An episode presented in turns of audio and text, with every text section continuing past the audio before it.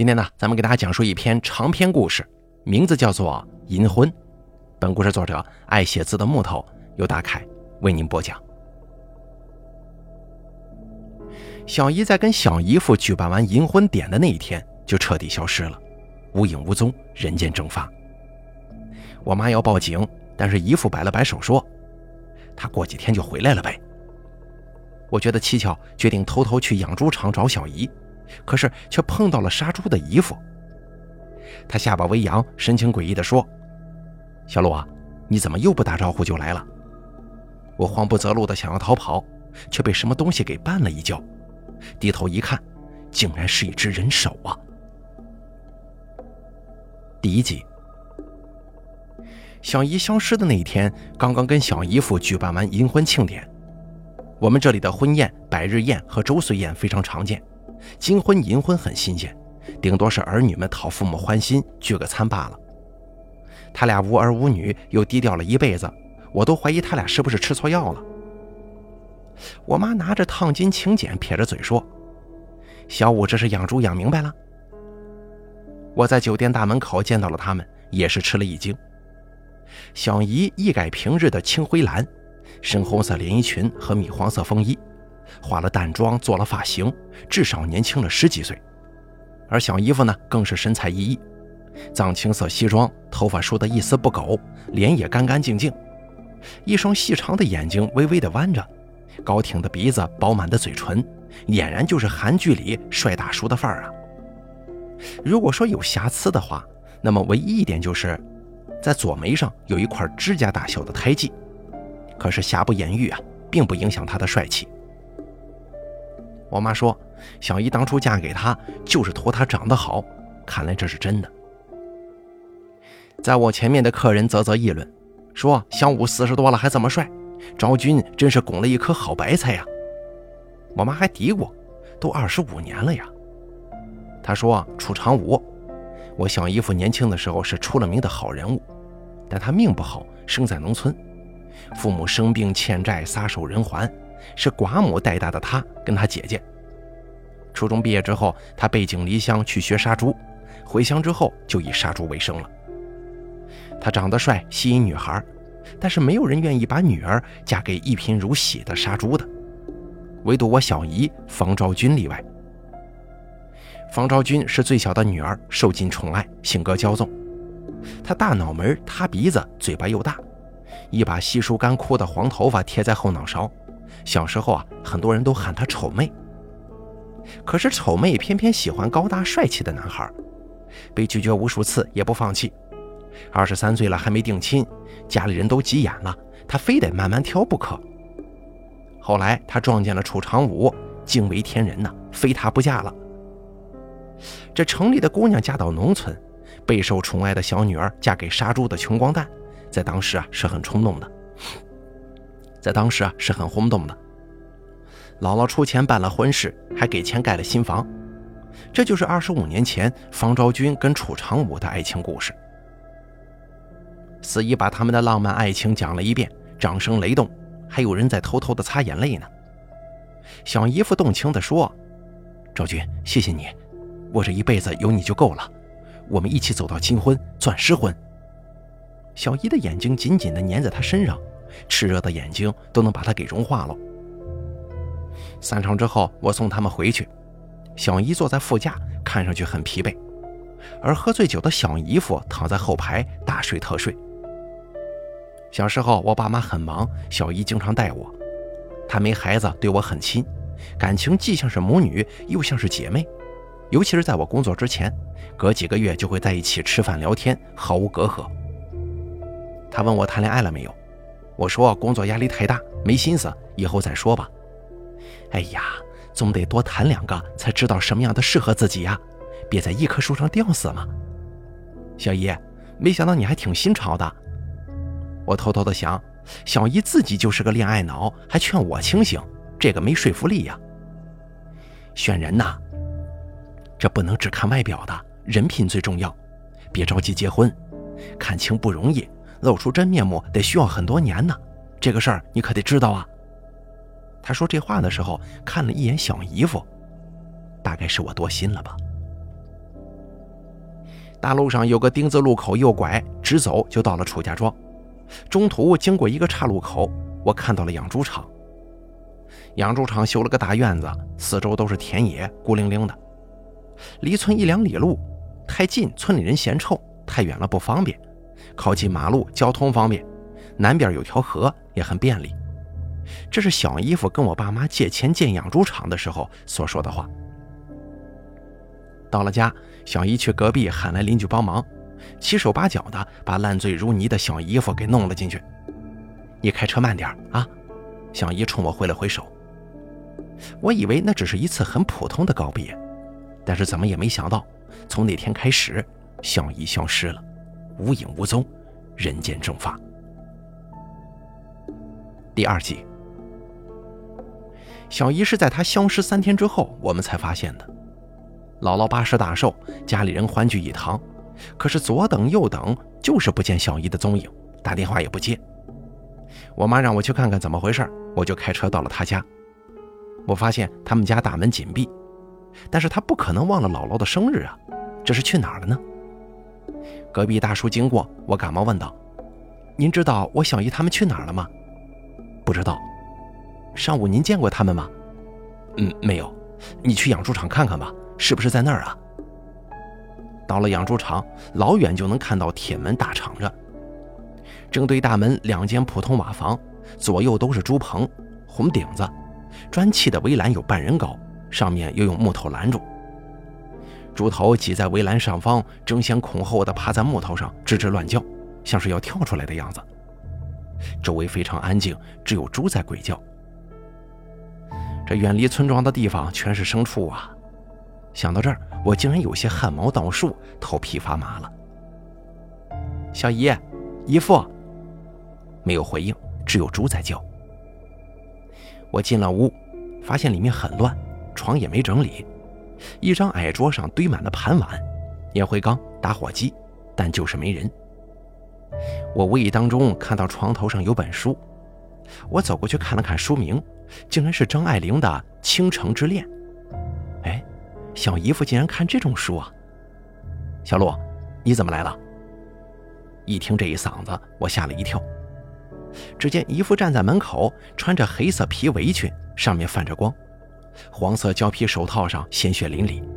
我当时吓得不敢出声了。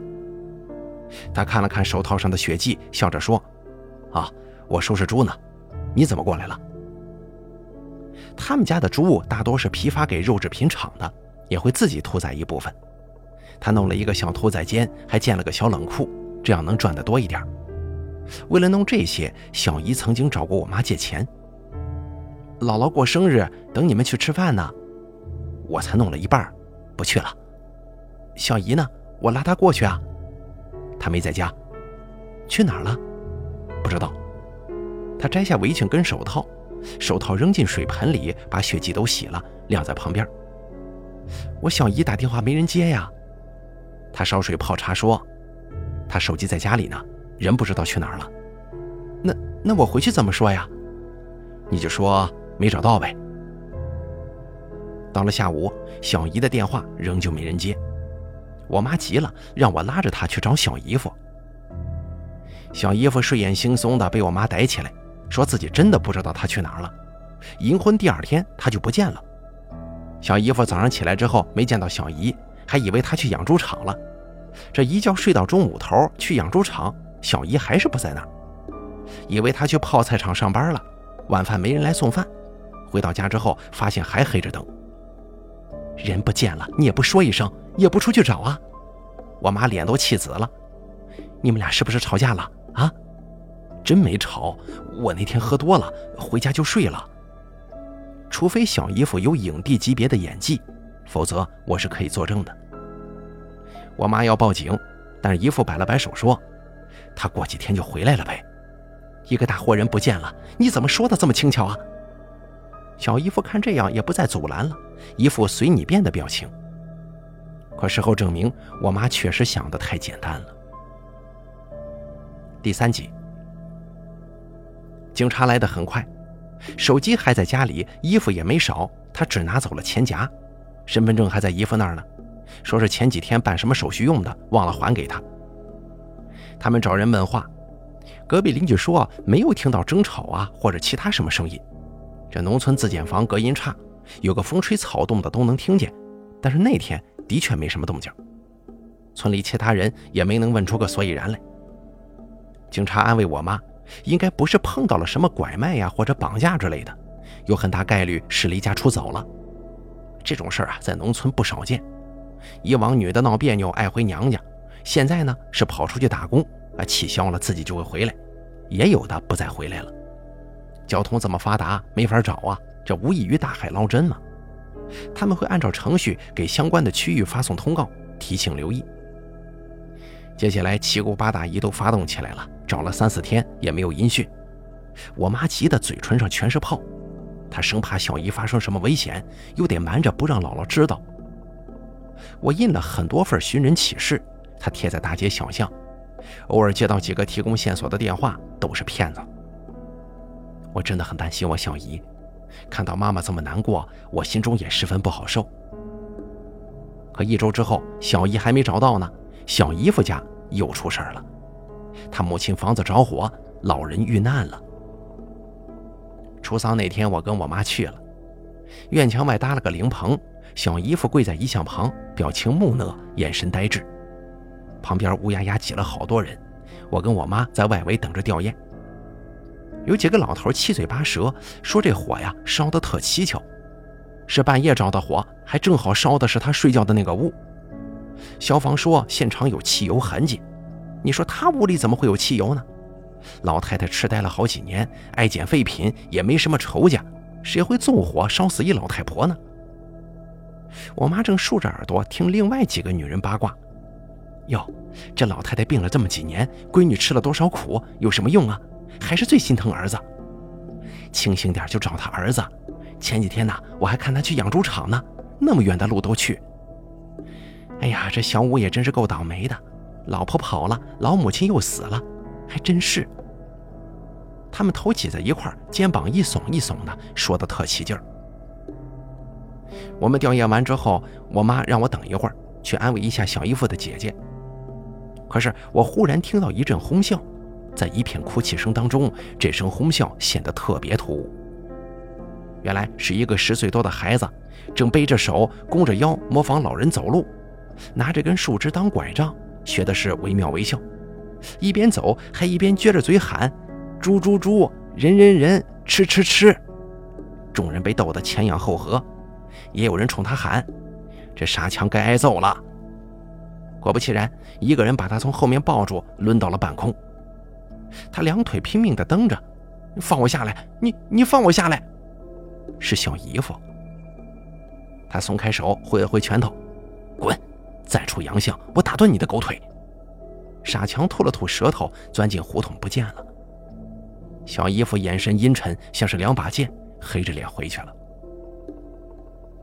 我走进院子，想叫我妈走，在这个地方待久了，我觉得我有点疑神疑鬼了。院子里堆满了废品，空瓶子、纸壳子，还有一些七零八碎。房子烧掉了一半，内墙裸露出来，还贴着早些年的挂历美女。没他的那半边屋子挤满了女眷，传出呜咽哭声。这个点进去不合适啊！我在院子里瞎转悠，忽然在废品下看到一抹橘色，很是眼熟。我把它拽了出来，是个钱夹，里面空了，外头满是泥垢。这是小姨的钱夹呀，这是我送给她的生日礼物。钱夹的一角绣了一只羊，这是她的属相。我把这个钱夹放进了包里，脑子里电闪雷鸣。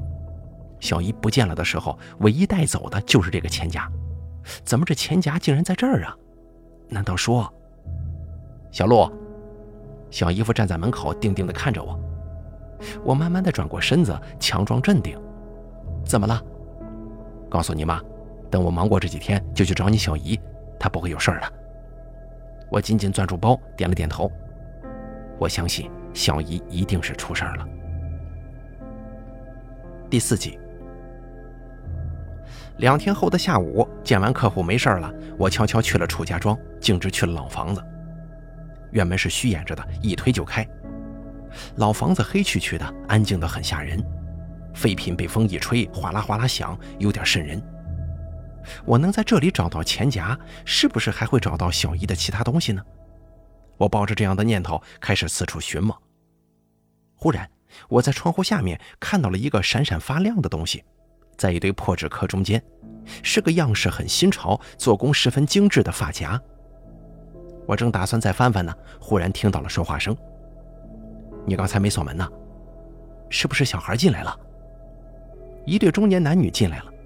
男的高大魁梧，但是显得不太机灵的样子；女的有点眼熟，他们十分吃惊地看着我。我该怎么解释私闯民宅呢？那个女的瞬间露出了笑容：“哎，小陆啊，你怎么会在这儿啊？”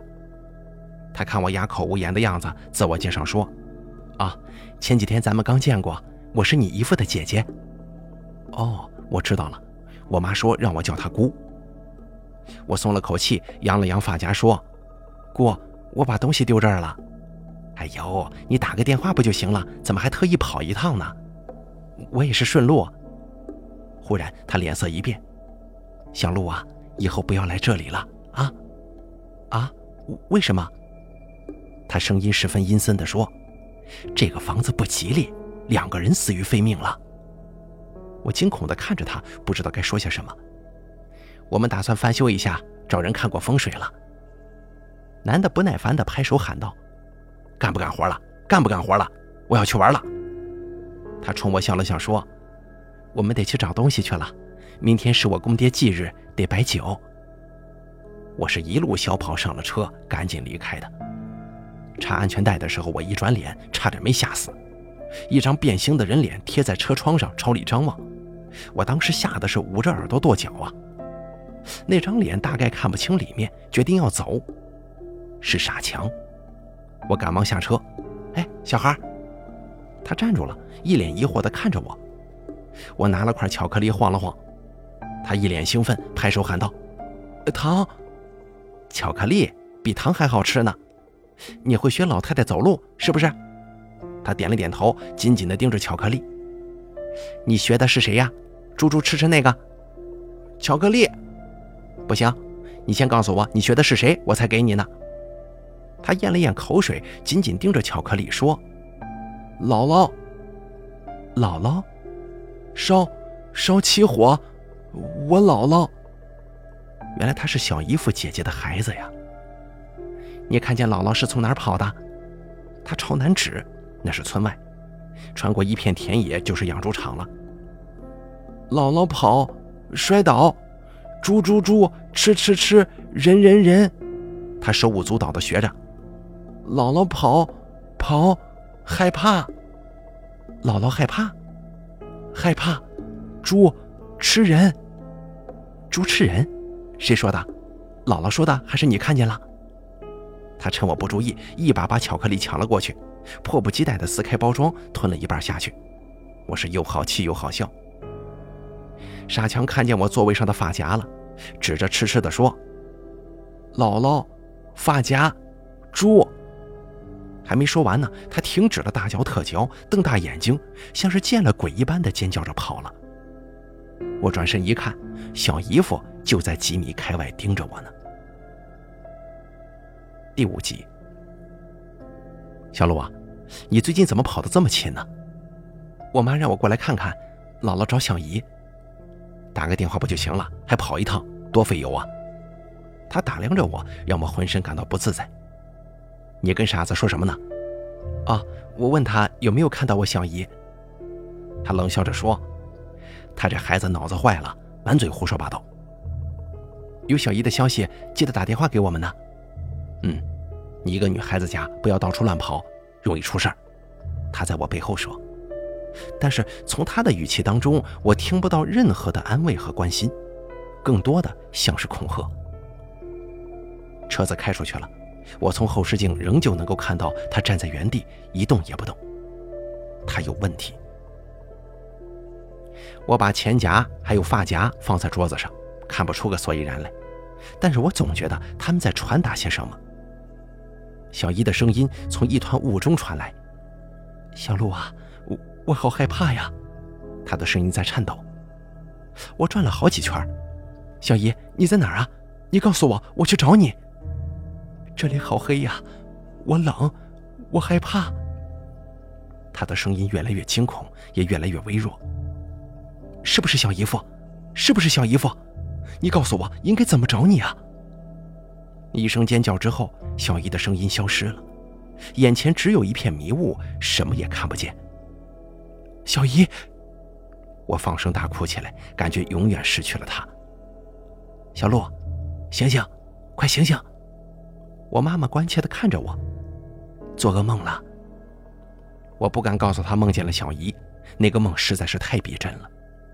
我看到小姨被一只大手拖进了浓雾，我还看到两只可怕的、诡异的小眼睛。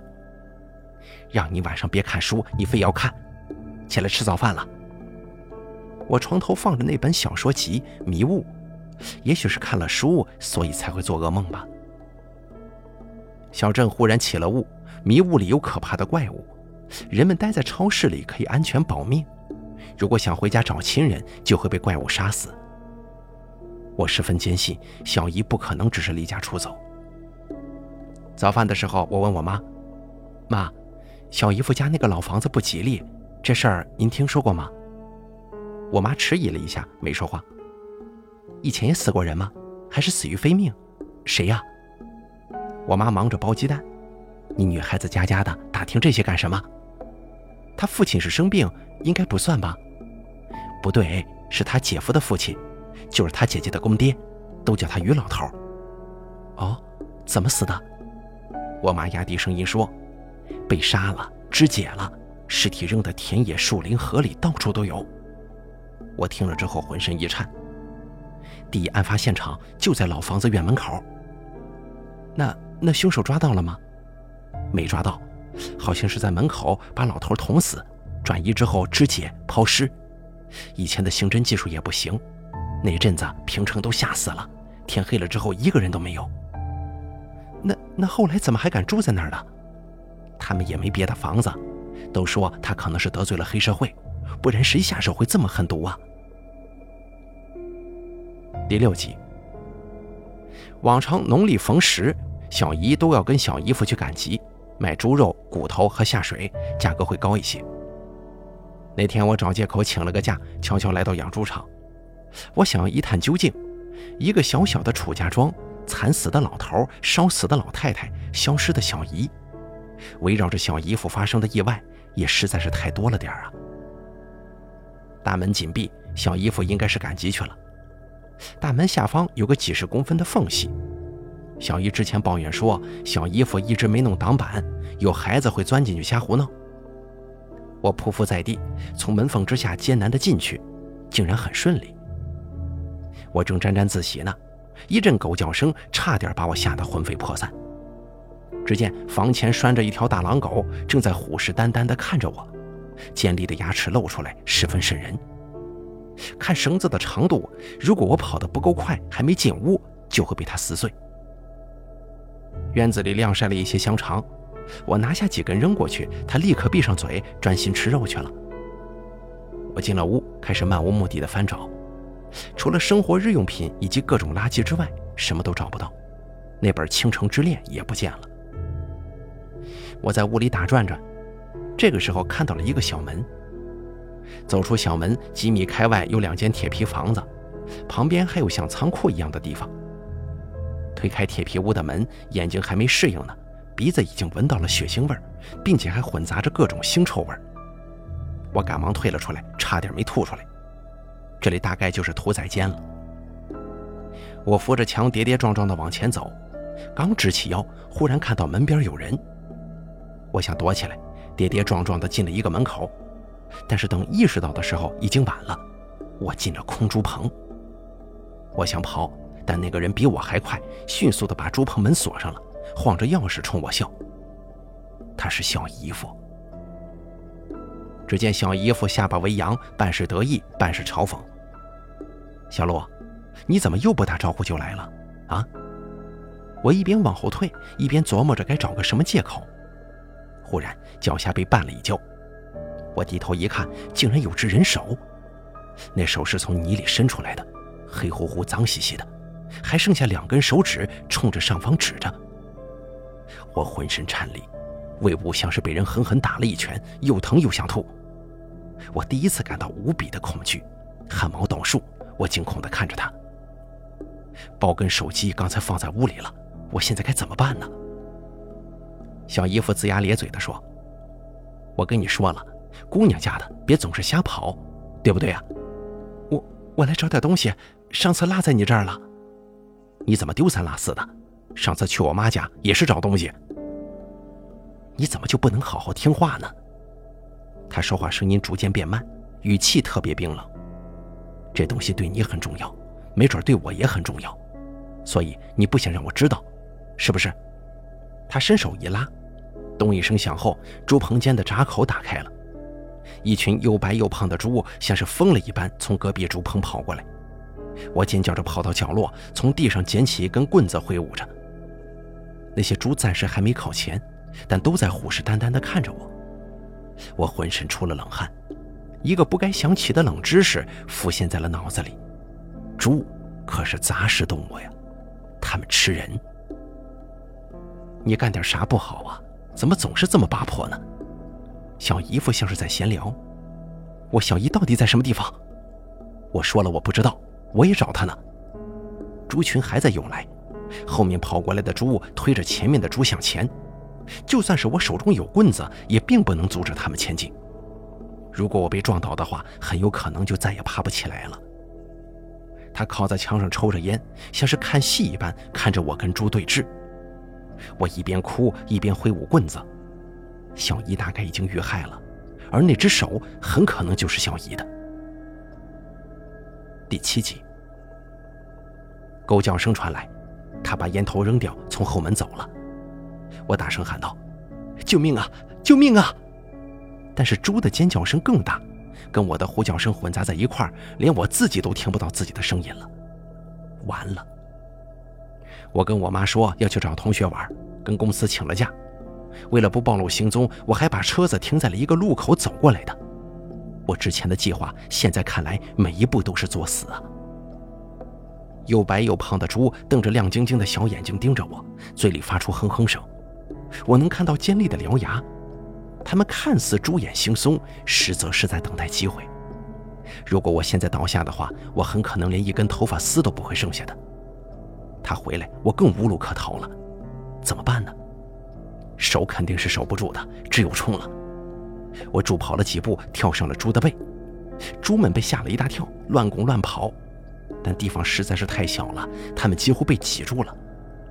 我打算踩在猪背上，跑到围栏那边，想办法翻出去。猪的鬃毛很硬，背又不平，并且它们总是乱动。我在上面摇摇晃晃，像是站在船上，好几次差点摔下去啊！我知道摔下去就完了。不知道是神仙动了恻隐之心，还是健美体操队的功底起了作用，我摇摇晃晃地挪到了围栏边。我用力一蹬，朝前飞扑过去，抱住门边的一根木头，双脚踩在围栏之上，站在了高处。这下子暂时安全了。只要一鼓作气爬到顶上，翻出去就安全了。你还真能挺啊！你还会耍杂技呢。他像是在看小丑一般的看着我。第八集，我打算再赌一把。我小姨想跟你离婚，这事你知道吗？他点了根烟。你个黄毛丫头，戏还挺多呀。我是说真的，小姨找我咨询过怎么离婚呢。他夹着烟的手在脸边，烟在屋子燃烧着。他犹豫了：“你撒谎！我手机里有他留给我的证据。如果你不同意协议，他打算起诉你。”他的眼神变得更冷酷了。“不可能的，方昭君就是死也不会离开我的。小姨让我帮他转移的财产，如果这再不起作用的话，大概我真的就死定了。”只见小姨夫把烟丢了。“你说什么？财产？”什么时候？去年吧，他在我们家住了好几天呢。那回他们闹了别扭，小姨住了好几天。他要走的时候，我妈骂他没骨气，但是他还是回去了。小姨夫这会儿好像也想起来了，他那次决定想要离婚了，不过他打算先跟你和好之后，转移完财产再跟你离婚。小姨夫脸上的怒色更严重了。我这一把很可能赌对了，必须对呀！我快要撑不下去了，胳膊酸痛，身体也越来越重，我会掉下去的。财产都在我的名下，如果没有我的话，你也没法转回来了。听了我这句话，他想了一会儿，拿着钥匙朝门走去。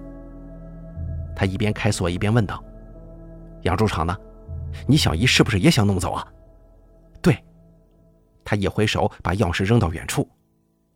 看到这一幕，我大惊失色：“你干什么？开门呐！”小兔崽子，差点被你糊弄了。我说的是真的。真个屁！你小姨最恨这里了，一直想放把火把养猪场烧了，你还敢骗我？我我我再想想，可能我记错了。行，你慢慢想吧。待会儿等猪享用完了，我再来替你收尸。他走了。这下子我算是彻底完了。我双手酸痛，脚下开始打滑。猪正在抬头看着我，亮晶晶的小眼睛闪烁着邪恶的光。梦里我曾经看见过这个邪恶的眼神，在迷雾当中闪烁着光芒。有一两头猪仰着头朝我哼哼的叫，不知道是在示威还是在招呼其他的猪向我发起进攻。我的脚被猪拱了一下，有一只猪跳起来想把我拱下去吗？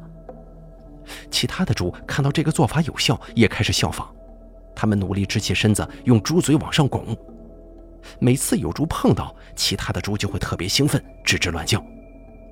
以他们愚蠢又精明的做法，只要轮流来，就足够把我耗的力气用尽，跌落下去。一只、两只、三只，妈的！有生之年，我真的看到了直立行走的猪啊！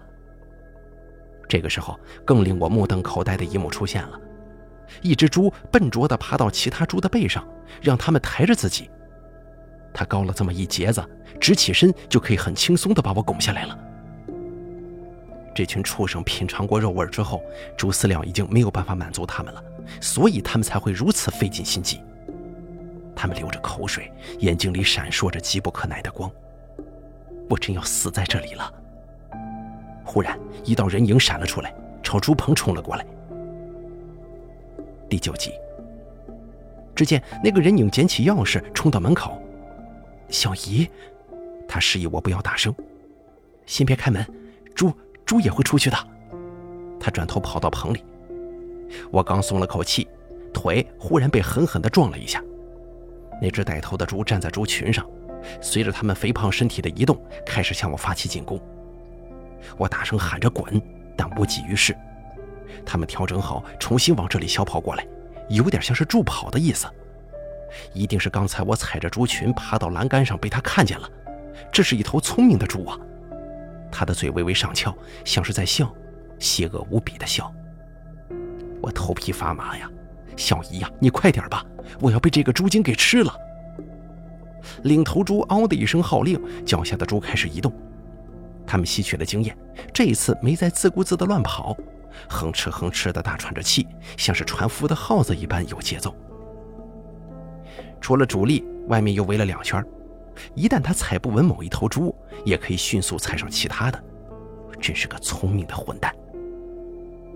领头猪一声尖叫，猪们加快步伐。他眼睛死死地盯着我，朝我冲过来。他只要直起半个身子，就可以把我拽下去了。他张开血盆大口，得意洋洋地冲我冲了过来。我闭上了眼睛。就在这个时候，猪群的移动路线发生了转移，尖叫跑了。小姨拎着肉正在围栏另一方扔到猪群中，他们立刻调转猪头，争先恐后的冲着肉跑了过去。他打开锁，我跳下来，可我刚要站起来，肩膀传来锥心般的疼。那只领头猪竟然还在这里！混蛋，等我安全了，我第一个宰了你！他白色的猪脸上，左眼上方有一块黑色的毛，像是胎记。好，我记住你了，我一定会找到你的。他还要咬我，小姨拿长杆疯狂地打他，但一旦杆子够不到他，他又会绕回来，企图重新进攻。小姨打开了一道门缝，把我拽了出去。我回头一看，那只猪还在盯着我，整个猪眼里面写满了不甘。在棚屋和围墙之间有块空地，堆放着废品、枯树枝之类的。他拨了开，下面露出了一块木板，竟然是个地窖入口。沿着软梯下去三四米，里面点着蜡烛，黑洞洞、阴森森的。小姨，我们到处找你呢。小姨瘦了一些，但是精神尚好。这里有多危险，你知道吗？可是小姨接下来说的话，更是让我汗毛倒竖。第十集，小姨的确是离家出走的，但她既不想出去打工，也不是跟人私奔，她的目的地就是养猪场。他是从铁门下钻进了院子，藏在地窖里，一直躲到现在的。幸亏我听着声音像是你，特意出去看看呢。他把我上上下下端详了个遍，后怕的说：“你要是出点什么事儿，你让我怎么交代呀？”小姨，你怎么在这儿啊？我们到处找你呢。还有，小姨夫他怎么，他怎么这么吓人呢？我的声音越来越小，想必他也是因为小姨夫才躲起来的。果不其然，小姨说：“你小姨夫病了，他杀猪杀疯了，想杀人。”我害怕，就藏起来了。那你怎么不去我们家呢？你躲在这里，什么时候是个头啊？他摇了摇头，语气当中透露着绝望和恐惧。我哪儿都不敢去。他说过，如果我要离开他的话，他就算追到天涯海角，也会把我给宰了的。他把我杀了，再回来把你们一个个都给杀掉。他要把咱们家灭门呢。什么？他银婚的时候在台上说了，这辈子让我陪着他。那就是在警告我。我们这些家人们以为的那些甜蜜的誓言，没想到竟然是恶毒的恐吓。可是，你这样躲着也不是办法呀！我急迫地说：“这里暗无天日，就算是准备好了食物，早晚也有吃光的时候。到时候可怎么办呢？”他害死过人，我知道。我一直在偷偷地找证据，但是没有收获。他的眼睛里重新开始有了光芒，表情有些许怪异。他好像开始怀疑我了，办银婚就是为了给别人看，让人家以为我们俩感情好，很恩爱。到时候我就算是被他弄死了，失踪了，也没有人会怀疑他，是不是？这些话听得我是一脸愕然呢。小姨凑到我面前，小声说：“我躲在这里，他出去办事儿，我就偷偷上去找证据。等我找到了，把他送进监狱，咱们就安全了。”说完之后，小姨咧嘴一笑。烛光在他的眼睛里跳动，小姨就好像变了个人似的。我努力摆脱那些乱七八糟的想法，急切地告诉他：“你的钱夹，我在你婆婆的院子里看到了，怎么会在她那儿呢？”她烦躁地摆了摆手说：“不知道，可能是半路掉出来了吧。”我刚要说话，她忽然问我：“你去我婆婆家干什么？”我把老太太房子着火遇难的事说了。她半天没说话，只是呆呆地看着暗处。我把老头们议论的现场有汽油痕迹的事儿也告诉了他。他喃喃地说：“前几天我婆婆来养猪场了，他们吵了一架，我躲在屋后听见了。后来婆婆是哭着走的。”啊，他们吵的什么？我婆婆老年痴呆了，动不动就喊杀人了，骂他，也就那几句。小姨。你知道吗？猪棚有一只人手，这就是你要找的证据啊！咱们去报警吧。我本以为我这个发现会吓他一跳，但是小姨的表情却表现得很平静。你看见了？嗯。他慢慢踱步，手撑在下巴，一会儿低头沉思，一会儿抬头叹气，好像是在做激烈的思想斗争。小姨，他拉着我坐到那堆破被子上。小鲁啊。我告诉你一些事情，你可千万别害怕。我迟疑的点了点头。几年前夏天，有猪下崽儿，他在这里过夜，我来给他送过晚饭。那天我来早了，屋里空的，猪棚里也没人。我听见屠宰间有动静，就过去了。我一推门，我看到他。他顿了顿，直视前方，眼睛像是两个黑洞，仿佛被什么东西吸走了光芒。我不寒而栗。他像是被催眠了一般，面无表情地说：“人腿，那是女人的腿，他正在用刀砍女人的腿呢。”什么？我浑身一颤，颓然下去。他同情地看着我，继续说：“我当时也差点吓晕。他知道我看见了，提着刀过来，说如果我敢多一句嘴，就同案板上的那个是一样的下场，而且他还会把我的家人一个个杀了喂猪呢。我说我不会告诉任何人，我也不敢说，我说了谁会信呢？他一点痕迹都没留下。如果他真的去杀你们，该怎么办呢？从那天开始，我就总觉得他要么在看着我，要么就在磨刀。他在家我害怕，他不在家我也害怕，怕他在祸害人呢。小姨浑身颤抖，巨大的恐惧笼罩着她。我心疼地抱住他，与恶魔生活在一起，在我们面前却要伪装成一切正常。小姨真的挺可怜的。我趁他不在翻过，什么都找不到。他摇了摇头，但我觉得那不是第一次，也不是最后一次。悬疑剧当中的连环杀手们，一旦尝到了杀人的快感，就无法停止杀戮了。直到被抓住或者死去，我心存侥幸地问道：“如果他伤害过其他人，肯定会有人报警吧？有人丢了，家人会找吗？”小姨摇了摇头说：“附近村子离家出走没有音讯的媳妇儿、姑娘有多少啊？是出去打工了，还是出事了没人知道？这些谁能了解呀？”的确如此，有很多女人就这么销声匿迹了。那咱们怎么办？待会儿啊，你偷偷跑出去，谁也别说。我留在这里收集证据，把她送进去。那只手就是证据，咱们一起去报警，肯定可以把他抓起来的。小姨摇了摇头说：“不行，我不能走。”小姨，你不走，那我也不走了。你怎么不听话了呢？小姨又气又急。就在这个时候，小姨夫忽然出现在阴影当中，冷冷地说：“你小姨是不会跟你走的。”她在这里最安全，因为她才是罪魁祸首，我最多算个帮凶吧。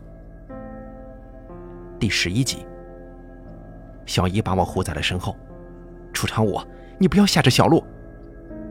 小姨夫晃晃悠悠地走了过来，微弱的烛光下能看到他阴森的冷笑。赵军啊，你编故事也得编得完整一点吧，你外甥女儿不是两岁的小孩了，骗不住她的。小姨下意识地扭了扭头，但是没说话。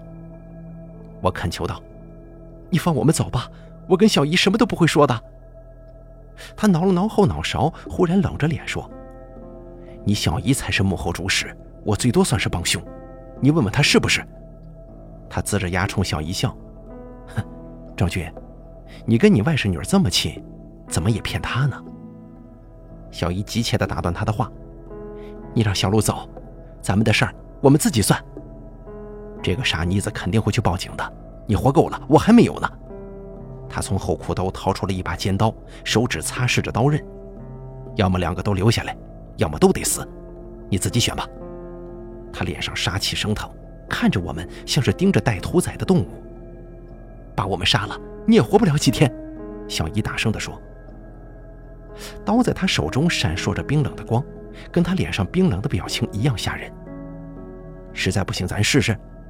我要杀了你们俩，还要活得好好的。你们家这么多年瞧不起我，欺负我，借点钱还让我低声下气，我早就受够了。今天我就杀了你们俩，出出这口恶气。他朝我们走了过来，我慌张地躲在后面，大气都不敢喘。赵军呐，你干嘛藏起来呀？咱俩以前不是挺好的吗？你这样让我很为难呢。忽然，他语气一变，压低声音，兴奋地说：“我有个两全其美的想法，咱们呢把他弄了，你也不用死了，我也不用杀你了，好不好？咱俩还能过金婚，举办庆祝典礼呢。你个畜生，你给我滚！你敢动小鹿一根手指头，我就跟你拼了！”小姨像是保护幼崽的猛兽，愤怒让他充满了力量。小姨夫吓了一大跳。但随即又恢复了邪恶与无赖的嘴脸，嘲讽地说：“你现在想保护她了？那些女的呢？他们也有父母，也有家人，你怎么没想起来呀？”小姨怔了怔，身体僵住了。我轻声地问道：“他他说的是什么？”小姨说道：“你别理他。”但是我感到了小姨的紧绷，像是被人揪住了尾巴。小姨夫却格外放松。小陆。我让你死个明白！很多人到死都不知道你小姨是个什么货色，还以为她是个善良温厚的大好人呢。他可不是你想的那样。啪的一声，他点了一支烟，倚在窑洞的墙上，笑嘻嘻地看着小姨：“你给我闭嘴！小陆啊，你别听他胡说，他故意的，他想离间咱们俩。”不知道为什么，这会儿小姨跟小姨夫都让我感到害怕了。小陆，你是不是也感觉到了，他不是你认识的那个小姨了，对吗？他像个妖怪，总能看透我的想法，龇牙咧嘴的嘲笑我。我我没有说这话的时候，我却不敢看向小姨。我告诉你吧，你小姨这个人这辈子只有一件事，就是跟着我。小姨夫仿佛喝醉了，大声叫嚣道：“赶都赶不走，他就要粘着我，靠着我，像是我养的一头猪。”小姨脸色煞白，眼睛喷出像杀人的怒火。他的声音又变小了，脸上是诡异而兴奋的笑容，眼神紧紧地盯着小姨。你小姨没告诉你吧？第一个女孩就是他弄来的。嘿，你小姨可会装好人了。但他呀，其实就是一个没脑子的丑八怪，一个贱人。你可怜巴巴的到处找他，殊不知他连你也骗呢。他躲在这里是因为……他的话还没说完呢，小姨像是一道黑色闪电一般扑了过去，把毫无防备的姨父扑倒了。他后脑勺撞在墙上，又摔倒在地上，晕死了过去。小姨骑在他的身上，双手死死掐住他的脖子，大声喊着：“你去死！你去死！”他冲我喊道：“小陆，把刀递给我，快点儿他刚才一撒手，把刀掉在了不远处。我跑去捡起来，刚要递给他，却又愣住了。“你发什么愣啊？快点儿啊！”小姨，他已经晕过去了，咱们快走吧，还来得及呀。可小姨仍旧死死地掐住他，一直到他一点反应都没有了，才站起来朝我走了过来。我往后退了一步，他一把把我手中的刀抢了过去。拿着它朝小姨夫走过去了。小姨，再伤害他，那可就是防卫过当了，甚至是故意杀人呢。他看了我一眼，冷冷的笑了笑。我就是要故意杀人。说完之后，他举起刀，冲着他的两条腿各刺了几刀。我听他嘴里念叨：“看你还能跑，你跑啊！”现在就算是他醒过来，也没办法走路了。我看小姨还是不肯停手，跑过去拉住她，哀求道：“走吧，咱们上楼，咱们去报警。”他伸手摸着我的脸，惨笑着说：“小陆，你心里很清楚，我哪儿都去不了。他杀人，我也有份儿啊。”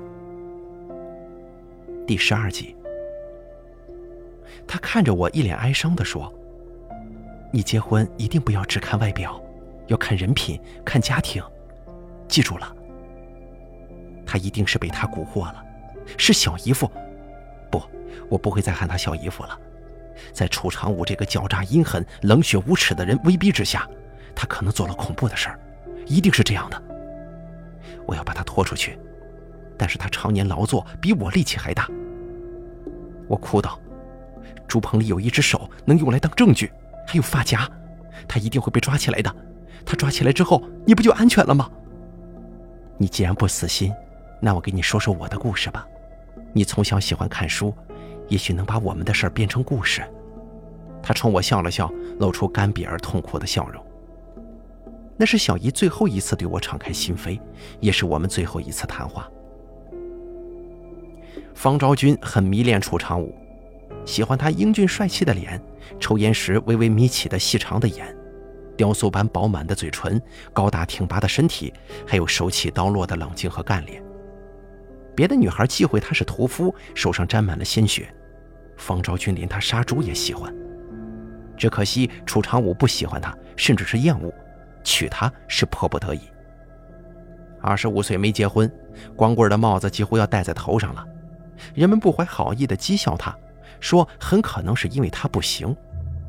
半夜的时候，有半大老头翻墙去敲他房门，试探他，他又愤怒又羞愧。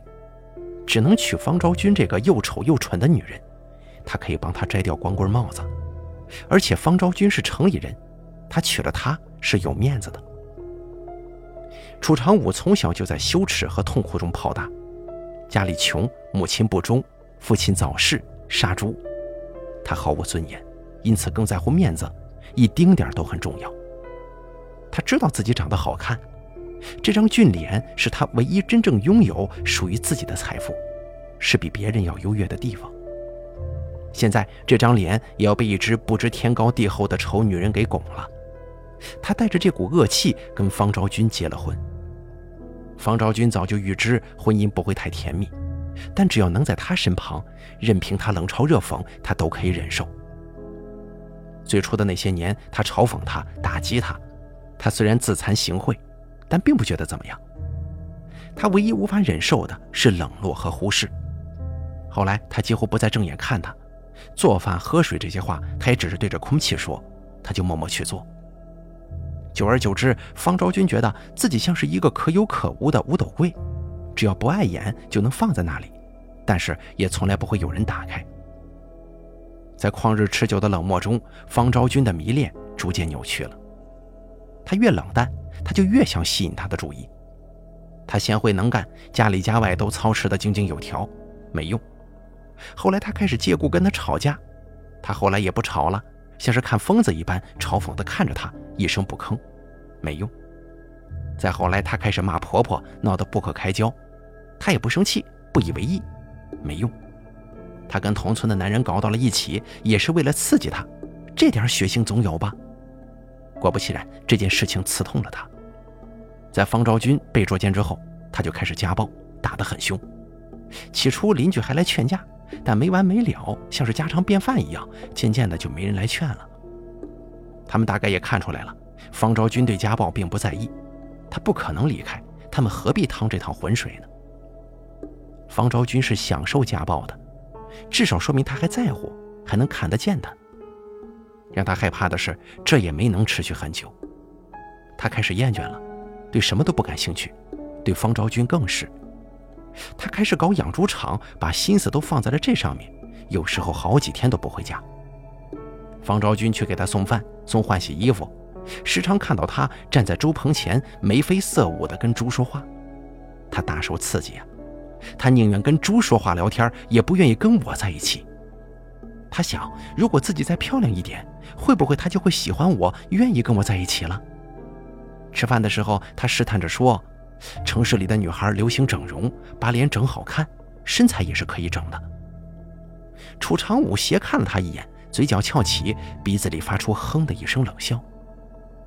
他的心彻底凉，他是根本不喜欢我这个人，我就是整成七仙女也没用。一个夏天的傍晚，方昭君在养猪场的岔路口碰到了一个女孩，她要去周家村见网友，下错了站，沿着大路走了半天。天黑了，害怕，拐到小路来了。这女孩十八九岁，皮肤白皙，长发披肩，长得挺漂亮。她说她叫小雨。方昭君把小雨带到养猪场，楚长武正在喂猪。方昭君跟他说了怎么回事，他也没说啥。方昭君招呼小雨喝水，休息了一会儿，告诉他周家村还有十多里，公交车这个点已经没了，他可以先跟自己回家住一晚，第二天再去找朋友。小雨不敢只身走夜路，也不敢给家里打电话。看方昭君一脸良善，就点头同意了。他们一起回了家。到了半夜的时候，方昭君被一声沉闷的“哎”惊醒了。她一咕噜爬起来，发现楚长武不在床上。走出卧室，她看到小雨睡的那个屋有微弱的灯光。完了，她知道不该过去的，可还是忍不住。他走到门口，看见楚长武站在床边盯着小雨，小雨像是在睡梦中一样，很是安详，但被子上是大片大片的血迹，像是弄洒了的黑色墨水。楚长武慢慢的转过头，眼睛里跳跃着狂热的喜悦，他冲方昭君笑了笑。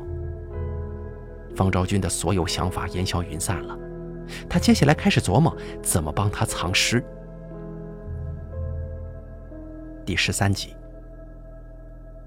小雨是第一个，他们没经验，用被子把他裹住，搬到了养猪场，在猪棚挖了一个大坑，埋在了里面。方昭君以为是个意外，可万万没想到，这一切只是个开始。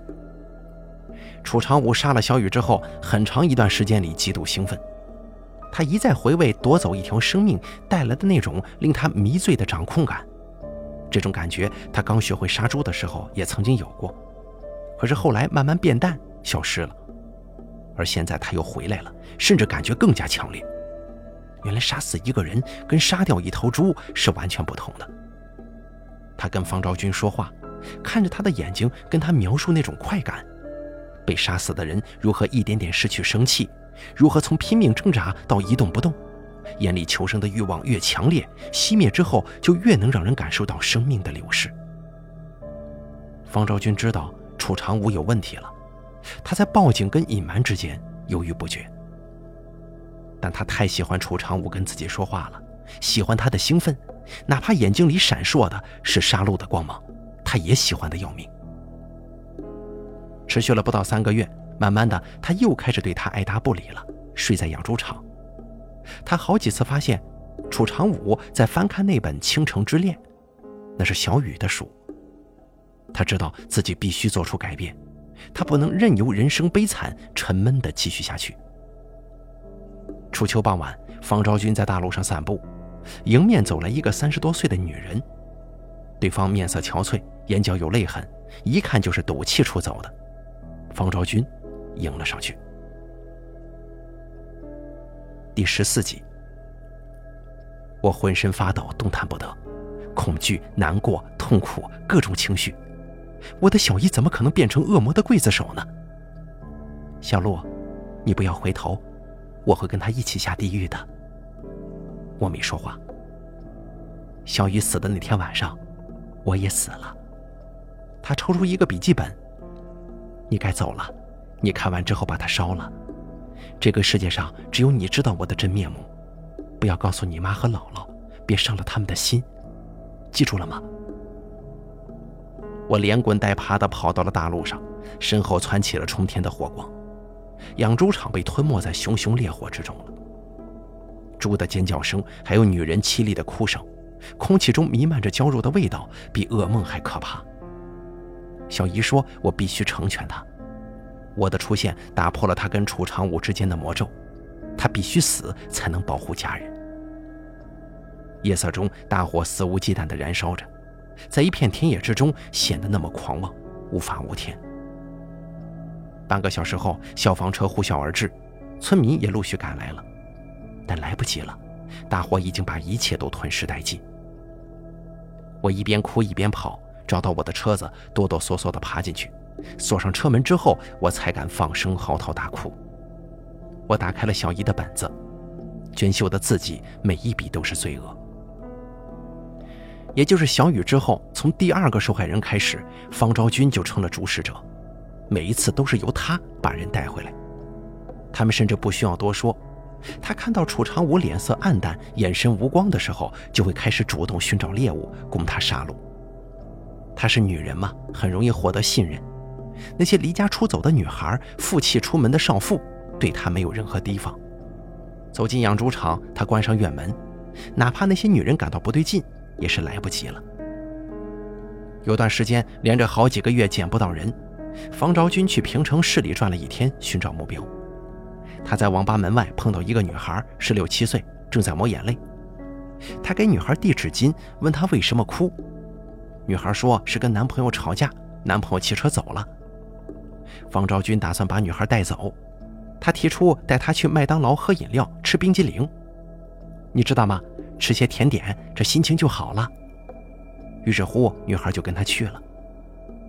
吃甜筒的时候，女孩忽然说：“你长得真像我小姨，我小姨嫁到内蒙古了，我都想她了。”也正是因为女孩说的这句话，救了自己一命。方昭君找了个借口，匆忙走开了，放过了他。但是大多数的被害人却没这么幸运。楚长武把受害者肢解，一大部分喂猪，还有少部分连同一些没有办法烧掉的东西扔进了河里，衣服、皮包之类的则是烧掉，不留痕迹。有人问他们为什么总是烧东西啊，还备了那么多汽油？朱长武说有猪瘟、猪病，为了不传染，烧掉是最好的办法。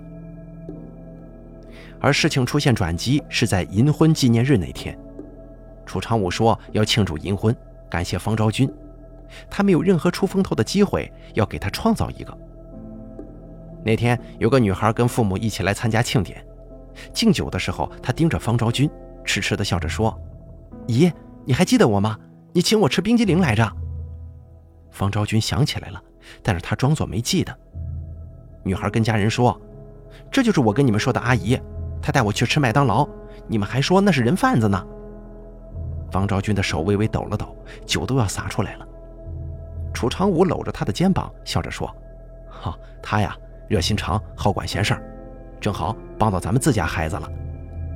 大伙都夸他人好啊，夸小五有福气。剩下的时间里，方昭君始终心不在焉，感觉背后有眼睛在看着自己，都快要看穿了。在回家的路上，他这才决定躲起来，把楚长武送进去，只有这样他才能安全。他早就知道没有回头路可走了，但是真要死到临头了。他还是想要活下去的。他坚信楚长武肯定藏了一些东西在他不知道的地方，他可以搜集起来，全部推到他头上。走之前，他去了一趟婆婆家，把钱夹放在了废品里。如果有人看到钱夹，联想到他失踪，也许会追查到楚长武身上。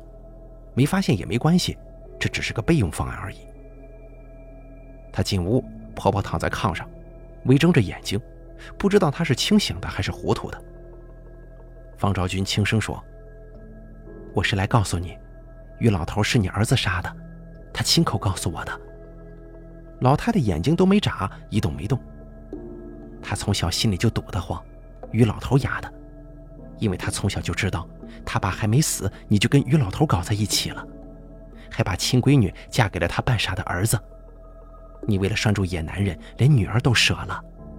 他还说：“如果你不是他亲娘，他一定会连你也一块宰了。”老太太仍然没动。我要走了，不跟你儿子过了。我来告诉你，是因为你培养了一个魔鬼，他害了我，这一切可都怪你呀。他站起来，老太太忽然拉住了他的衣角，眼角有两行浊泪。怎么了？老太太的嘴巴一鼓一瘪，好半天才吐出来几个字。我知道，方昭君他径直去了养猪场，躲进了地窖。建养猪场的时候，大多数的时间是他在监工，他让工人挖了个地窖存东西，现在反而派上用场了。几天之后，老太太去了养猪场，问媳妇儿去哪儿了。楚长武说不知道，他含糊地嚷嚷道：“找他，找他，杀了他！”楚长武冷笑着说：“跑不了，过两天就回来了。”老太太骂他没用，跟他爹一样窝囊，老婆都看不住，他肯定是跟野男人跑了。楚长武暴怒，拖着他来到猪棚，看见了吗？我养的猪吃人肉的，你还说我窝囊？你儿子杀人不眨眼，你怎么敢说我窝囊的？他跳进猪棚，从角落里挖出各种东西朝他扔，都是年轻女人用过的东西。那个隐秘的角落只有他自己知道。他会偷偷的过来朝圣，回忆自己幸福的瞬间。在方昭君失踪之后，他感到不对劲，连留在外面的那本书也埋起来了。老太太吓得哇哇乱哭，她挥了挥拳头：“你给我小心点老太太连滚带爬的跑回村里，她没注意自己手中抓了个发夹。那是她几年来第一次真正清醒，比恶魔还要可怕的儿子是他亲手养成的。他年幼时目睹母亲不忠，年少时被他支走，孤零零地扔到外地，受尽白眼和欺凌。学了一门杀猪的手艺，可是又处处被人看不起。他找出半桶汽油，淋在了睡觉的屋里。第十五集，现在的养猪场变成了一片废墟。搜救的时候，有人在猪棚发现了人体残肢。经过挖掘和侦查，发现不少于二十七名女性人体组织。脾气乖戾的楚长武被认定是罪魁祸首。方昭君在发现端倪之后，跟他同归于尽。我提供了一些证词，也坐实了这个结论。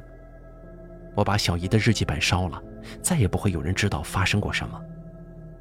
我妈和家人因为小姨的惨死而伤心，但至少不会因为真相更痛苦难过。可是我却总是做噩梦。梦中那只左眉上方有块胎记的猪，总是在死死地盯着我，冲我狰狞地笑。半夜醒来，我吓得浑身冷汗，因为现场没有发现楚长武的尸体。他真的死了吗？好了，咱们本期故事就给大家讲到这儿了，感谢您的收听，咱们下期节目不见不散。